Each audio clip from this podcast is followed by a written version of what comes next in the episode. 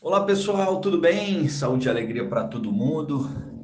Estendendo aí esse desejo para as respectivas famílias.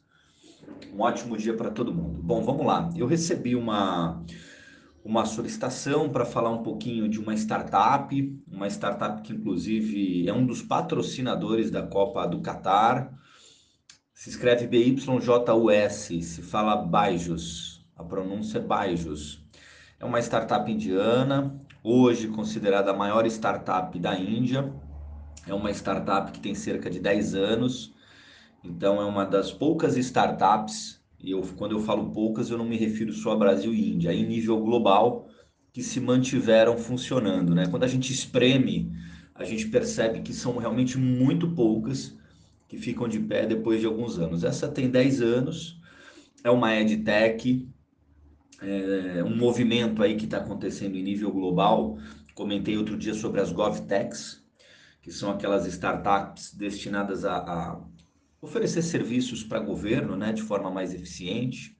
A gente viveu on, uma onda grande aí das fintechs, muitas, centenas de fintechs de todos os tipos e, tamanhos uh, cresceram pelo mundo, né? Hoje muito poucas estão de pé, realmente muito poucas atingiram ponto de equilíbrio ou trouxeram algum resultado azul.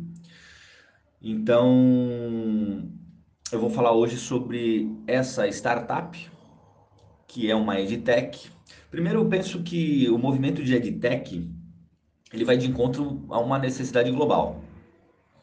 Hoje a questão de qualificação profissional, né, capacitação do indivíduo, né, é, tem sido fundamental, não só no Brasil.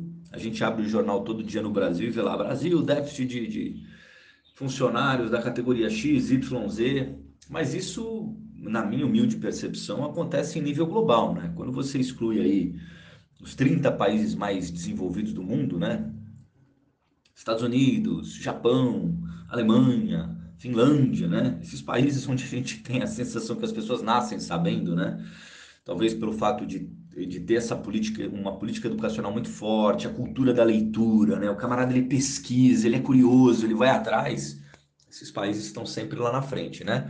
O restante do mundo, cento e tantos países, vive uma realidade igual ou inferior ao Brasil no tocante a essa questão educacional. Então, o movimento das edtechs, na minha humilde percepção, repito, ele, ele vai de encontro a uma necessidade global, a um tema de primeira necessidade, como foi as siderúrgicas, né, que produzem aço. Então, a gente viveu aquele momento da Revolução Industrial, o segundo homem mais rico do mundo por décadas, o Andrew Carnegie, era o dono da maior siderúrgica do mundo, né, que depois vendeu para o JP Morgan. Porque a, o aço era usado no, no, nos automóveis, né, um movimento que estava crescendo, de locomoção, de mobilidade, construção de prédios, etc. Você teve o petróleo lá com o Rockefeller. Hoje, hoje o mundo vive outras necessidades. Né? E uma delas, um artigo de primeira necessidade, é a educação né? Inovação tecnológica, inclusão digital, inclusive com leis aí que já estão em vigor em muitos países, inclusive no Brasil. Então, a EdTech, ela vai de encontro a essa nova onda, tá? Uh, essa startup, que é uma startup com 10 anos, olha que interessante. Qual é o foco dela? O foco dela, pelo menos na, na, nas leituras que eu fiz, a gente tem que ter muito cuidado aonde a gente lê, quem escreve a notícia, né? Por isso que eu gosto de ler de fontes diferentes. Uh, eu observei ali que o foco deles é ensinar matemática, programação e música para adolescentes, né? Então, veja você, né? Uma edtech que tem o foco em ensinar música, programação e matemática para adolescente. Essa empresa chegou no Brasil agora, faz um ano. Já investiu 100 milhões de reais em marketing. Então, ela tem um, um um formato agressivo de investimentos em marketing, algo que é muito similar a outras startups, a outros unicórnios, né, que são aquelas startups que passam a marca aí de valor de mercado de um bilhão de dólares. Investimento muito agressivo em marketing no mundo e no Brasil. Você toma um exemplo aí, o patrocínio da Copa do Mundo. Valor de mercado, 22 bilhões de dólares. Então veja você que, e faça o gosto que você pesquise sobre EdTechs, você vai, vai observar um movimento muito grande, mas o, o que me chama a atenção é o espaço imenso que tem para crescer. E principalmente quando a gente olha quem são os players desse mercado, eu me debrucei sobre edtechs do Brasil, da Argentina, Japão também tem, com outro, com outro foco, Austrália, mais ou menos uns 10 países eu vi algumas edtechs com, com, com renome assim no mercado, tá? Quando você espreme, quando eu falo espremer, é você perceber quem está atrás da empresa. Quem está atrás da empresa, quanto foi investido, quanto que ela gera de receita, quanto que sobra de caixa, o que é feito com caixa.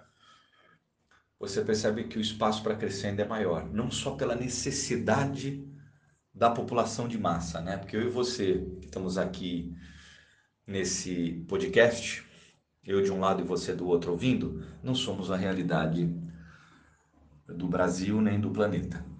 Um planeta que você tem aí um quarto da população que mal tem água para beber. Então, veja você o espaço que tem para crescer nesse mercado, nesse sentido de você levar a educação, levar luz a essas pessoas, né? E mais do que isso, esses players que estão no mercado, a maioria não tem consistência nenhuma. Tem um, um, um volume financeiro grande que provém de investidores, de grandes empresas que vem aquilo como um pilar ESG para aparecer, olha, eu investi na empresa tal, então eu sou um banco, né? Sou uma petroleira, preciso entregar um benefício para a sociedade, né? Ou demonstrar isso. Então, o que, que são 100 milhões de dólares para a petroleira?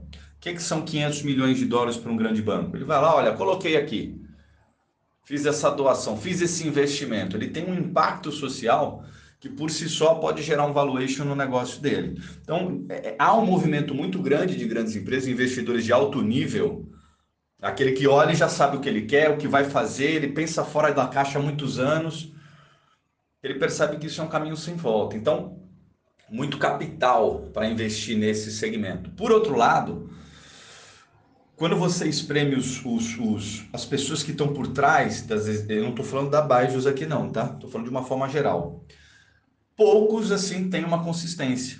Não são pessoas do setor, nunca colocaram a bota ali numa comunidade pobre para lecionar, não tem uma vivência prática. Para mim, a vivência prática, ela tem que ter no mínimo aí 10, 12 anos em qualquer coisa que você faça, para você ter alguma expertise ali consolidada. Então, eu achei, fiquei um pouco assustado nesse sentido, porque eu vi edtechs recebendo centenas de milhões de dólares de uma pessoa que acabou de entrar no mercado, tem dois anos no mercado, nunca foi professor, nunca escreveu um livro, não tem uma vivência prática como professor numa periferia com a população de massa, mas recebeu lá 300, 400 milhões de dólares. Né? Com certeza é uma pessoa especialista em localizar investidor, né? Que apresentar um papel para o investidor, tem muito disso. Olha, tá aqui o plano de negócios e receber uma bolada, a gente tem visto muito. Né? Inclusive aqui pelos áudios eu já compartilhei vários cases assim. Então tá aqui um pouquinho sobre essa startup indiana que me pareceu aí bastante consistente, não só pelo volume de recursos recebidos, mas pelo trabalho que vem realizando, principalmente de três anos para cá. Ela tem dez anos, mas nos últimos três ela realizou alguns trabalhos aí de uma forma mais robusta né, e factual e veja você, né, uma startup de tech que vale 22 bilhões de dólares, né, mais de 100 bilhões de reais. Um baita mercado, né?